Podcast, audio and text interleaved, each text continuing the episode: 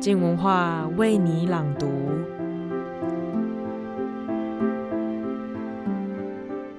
周日早安，你今天花了多久的时间决定了你的早餐呢？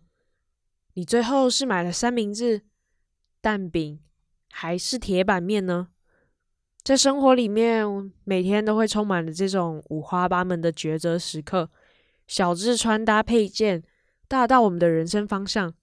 在做决定的时候，最怕的大概就是错过了对的选择，必须要承担恐怖的后果。有没有什么办法可以帮我们分担这种可能会选错的恐惧呢？答案或许就在接下来即将要分享的故事里面。让我们一起来听听卢玉佳读《骰子人》这本书。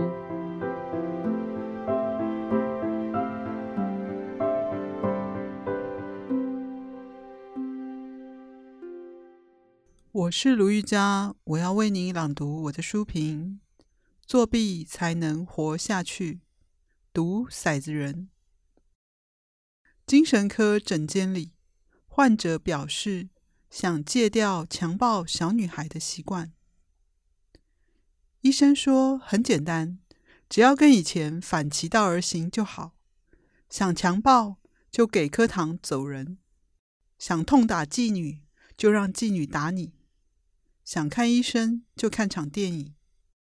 患者说：“很难，我喜欢伤害别人。”医生以自己为例，鼓励他改变，说：“我以前对柜台小姐很好，今天我也觉得蹂躏她很新鲜。”患者说：“她为什么在哭？”医生说：“我骂她有口臭和体臭。”患者说。老天，这真是太伤人了！我永远做不出这种事。以上是讽刺小说《骰子人》的片段。那喜剧影集的精彩机锋和节奏扑哧之余，猛醒会发现，一个喜欢伤害别人的人，可能真的是一个超怕伤害别人的人。骰子人就在解释两者之间的关系。一开始我喜欢这本书，是因为它很亏所有类型角色，人人装模作样假正经、疯狂、白痴又好笑，碎了。哥伦比亚大学的心理学博士乔治·寇克罗夫在大学教心理学，一九七一年出了《骰子人》，宣称是精神科医师路克·莱因哈特的自传，叙述创立骰子教的经过。作者也署名为路克·莱因哈特。但作者说，行文若有撒谎成分，他也欣然接受。我靠，欣然接受哦！讲干话见到这样，我怎么可以不爱他呢？小说开头说：“我是个大块头，双手大如屠夫。我身高一九三，体重快一百零五公斤。”纽约三十二岁的精神科治疗师陆克，渴望来场核爆，炸掉曼哈顿。杀死妻子和对手贾科伯医生，强暴自家的年轻保姆。他说：“现代精神科一般认为，自杀、杀人、强暴的想法代表心理不健康、邪恶是罪，需要看清楚自己这么想，接受它，但不要付诸行动；了解自己，接受自己，但不要做自己，就可以维持内在悲惨但外表受尊敬的人生。”这让他想吐。他说：“他的愿望就是超越自己的成就，写出广受赞誉的论著，栽培孩子，避免他们重蹈爸爸的错误，并娶个好女人相守一生。不幸的是，正因为这些梦想皆能实现，我反而无聊到深感绝望。乍看吃饱太闲，为赋新词强说愁。”但写书遇瓶颈，忧郁了几个月后，陆克买了枪和子弹，蠢蠢欲动，还学会禅宗，一切都是幻象，看破名利，不抱期待，只要随波逐流，当个行尸走肉就好。老婆也抱怨无聊，威胁要离婚。老婆的闺蜜贾克伯医生太太雅琳也嫌无聊，想生孩子，但贾克伯满脑子只有追求成就。坚决避孕到底。因为垂涎哑铃的巨乳，陆克忍了很久，学禅中随波逐流，写好选项，掷骰子决定去找哑铃上床。可是哑铃怀孕了，因为贾克伯严格避孕，所以哑铃偷吃太明显，要死也要拖陆克垫背。他说：“掷了骰子，决定要告诉他老婆。骰子像沙剧《仲夏夜之梦》精灵帕克的魔药一样，把个人的关系里外翻转。陆克自己也不断变换角色，告诉自称耶稣的病患：‘我才是耶稣’，到处宣扬大爱。才当完耶稣，又摇身一变为欢乐的虐待狂煞的侯爵。紫骰子，决定叫病患反其道而行。”命令被虐狂去强暴女人，要虔诚保守的处女扮演色情狂，使本书光耀十八禁的色情小说界门楣。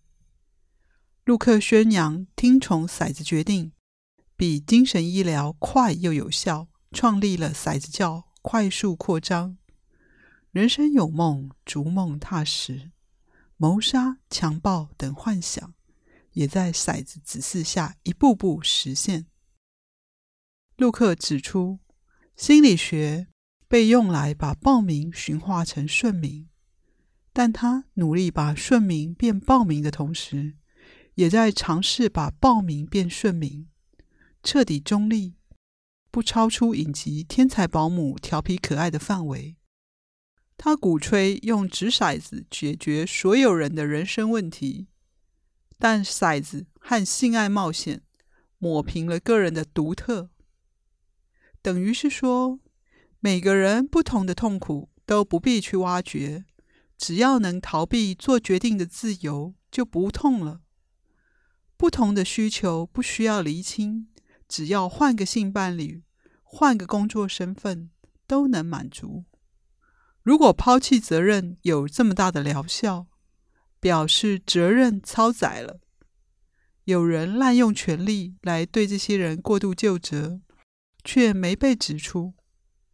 加害者、受害者的叙事不再重要，正义无人闻问，因为毫无希望。难道最大的敌人真的只是自己吗？从这角度重读，就看出夹缝文章。陆克果然不负承诺，一路在撒谎。他的人生绝非梦想皆能实现。他除了性爱别无乐趣，穿上裤子就对老婆抱持一种刀枪不入的公关态度，又像是老油条公务员表演应付质询般不痛不痒。老婆的要求，他装聋作哑，拼命打岔混过去，满口道歉，但寸土不让。也没有丝毫惬意。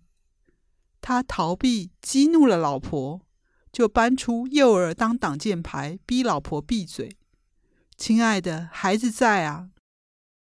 陆克明知孩子不在乎父母吵架，但老婆在乎自己表现的评价。相信如果自己发脾气，就不是好太太、好妈妈。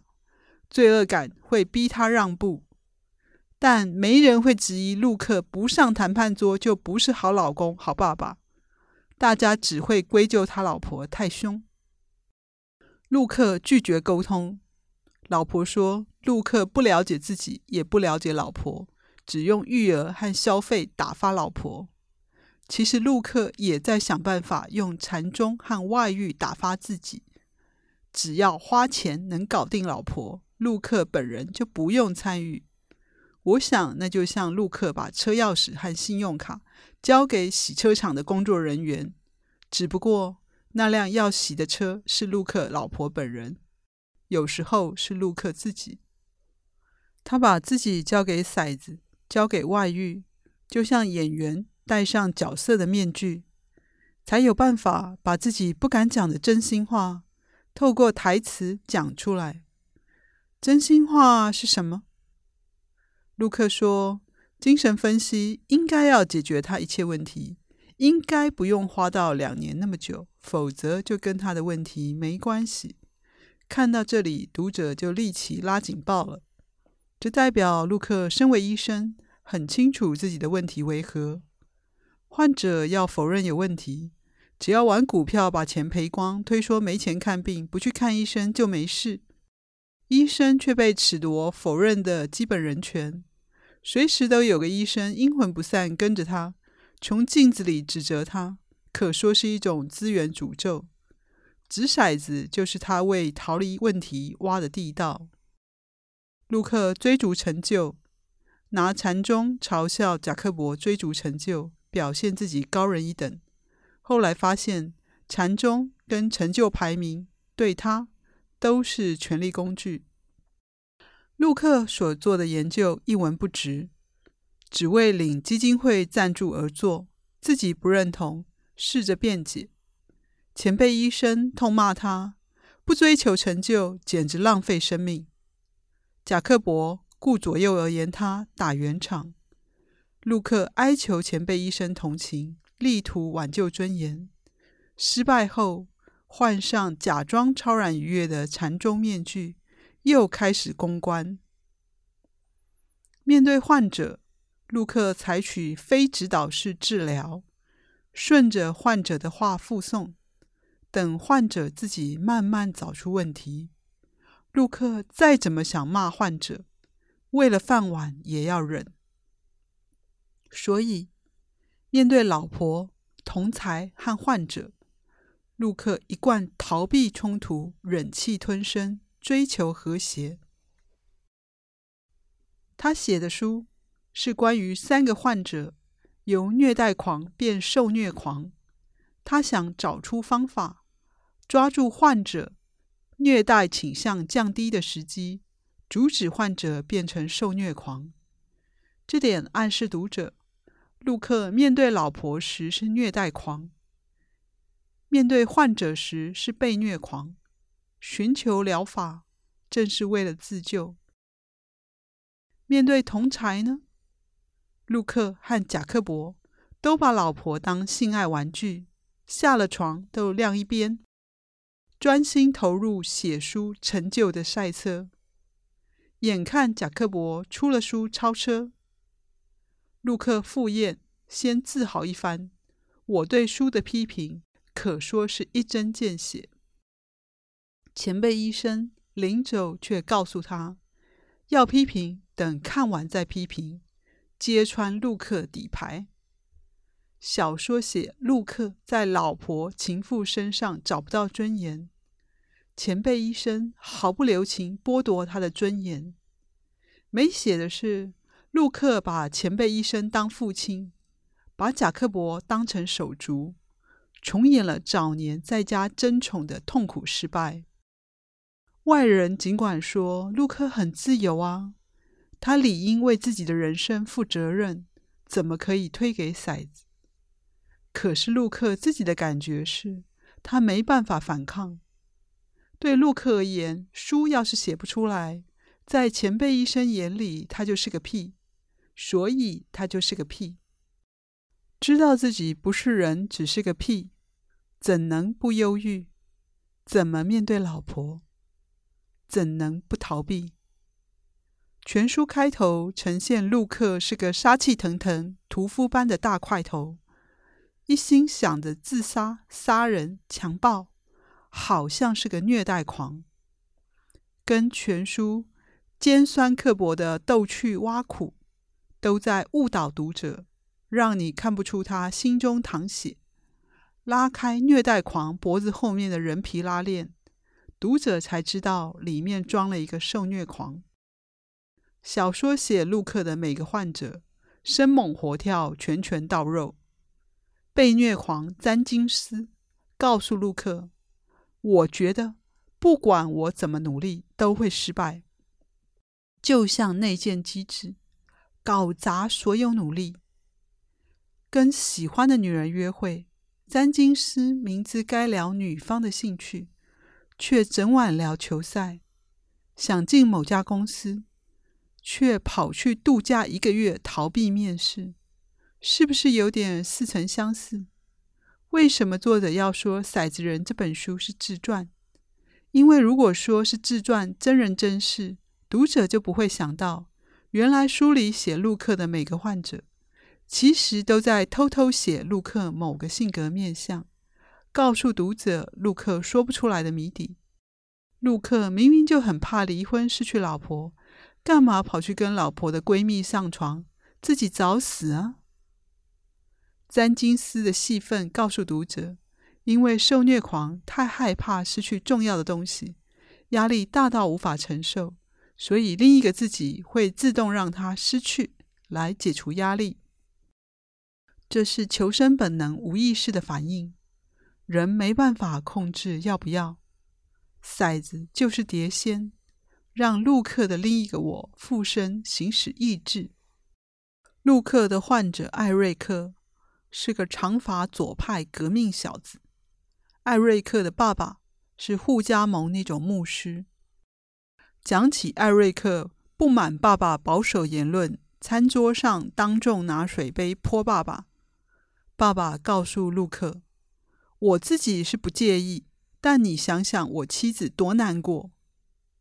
读者会想起陆克逼妻子闭嘴的狠招，可以翻译成：你要吵架，我是不介意啦，但你起码顾到孩子在旁边看是什么心情。拿小孩当人质是从哪学来的？是否从小看习惯了？话题回到牧师身上，牧师告诉陆克。儿子艾瑞克把人生看得太认真，大家闹着玩的时候，他偏不肯随波逐流。美国容不得坚持己见的人任性妄为，宽容是我们的格言，但艾瑞克对人尤其不宽容。牧师就诊，见了陆克就露出大大的笑容，见了艾瑞克也微笑，好像很开心。到底这是说牧师是个大好人，还是真有什么值得开心的理由呢？小说两度写艾瑞克受不了爸爸邪恶愚蠢，艾瑞克的反应是亲切的笑容，脸上挂着浅笑，放声尖叫，叫完自顾唱歌跳舞离开，安抚自己。牧师起先还故作关心儿子，等陆克一恫吓。牧师立刻否认有这个儿子。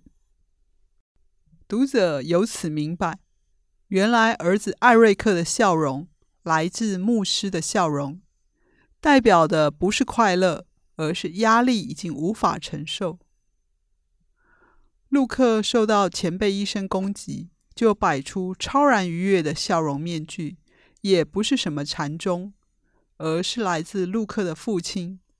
就像牧师虚有其表，牧师那套假宽容真独裁与众不同，主张你有责任宽容我，我没义务宽容你。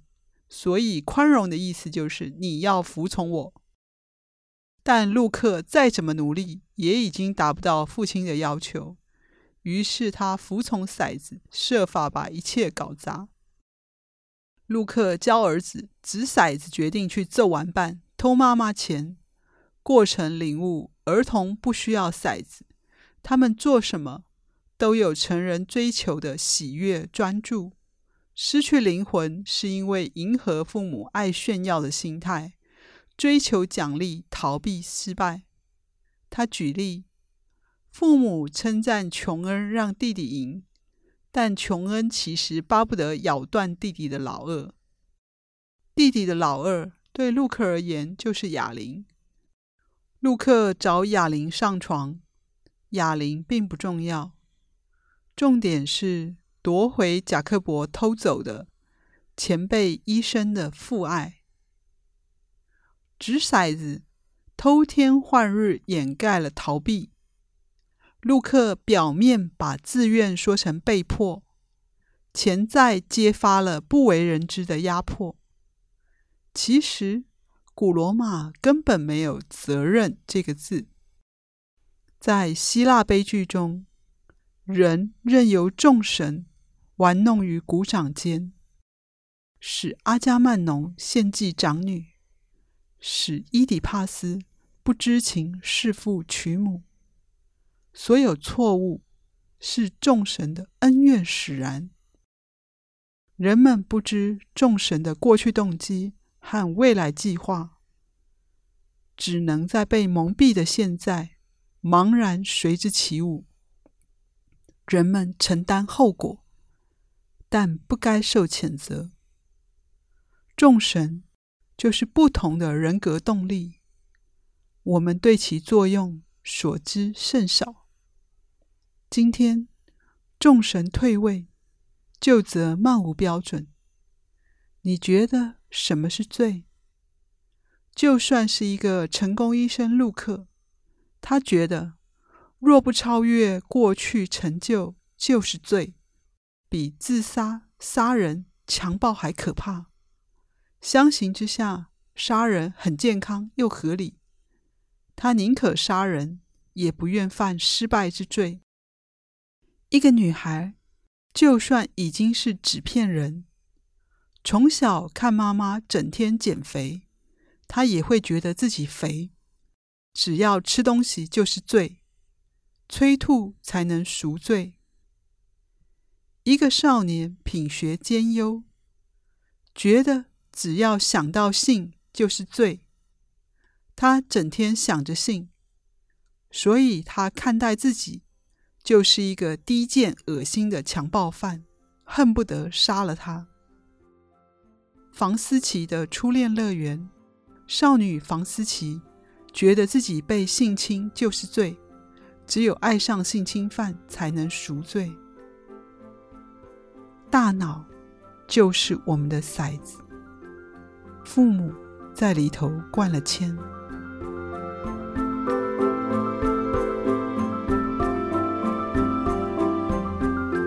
在听完故事之后，其实有一点无奈，甚至是无力感。当意识到每一个抉择的背后都纠缠着庞大复杂的个人生命历史的时候，做决定，它又会更显得是一个非常非常困难的事情。这也不禁让人好奇说，会不会我们其实在做决定的时候，根本就没有那个自由度呢？谢谢收听，今天的书评就到这里。明天就是我们一周的好好玩系列节目了。不想要错过精彩的内容，那就赶快加入我们在脸书的社团，社团的名字是 Podcast 镜文化分享社群。赶快加入我们一起聊聊精彩的 Podcast 节目内容，让我们透过 Podcast 丰富每个生活零碎的片刻。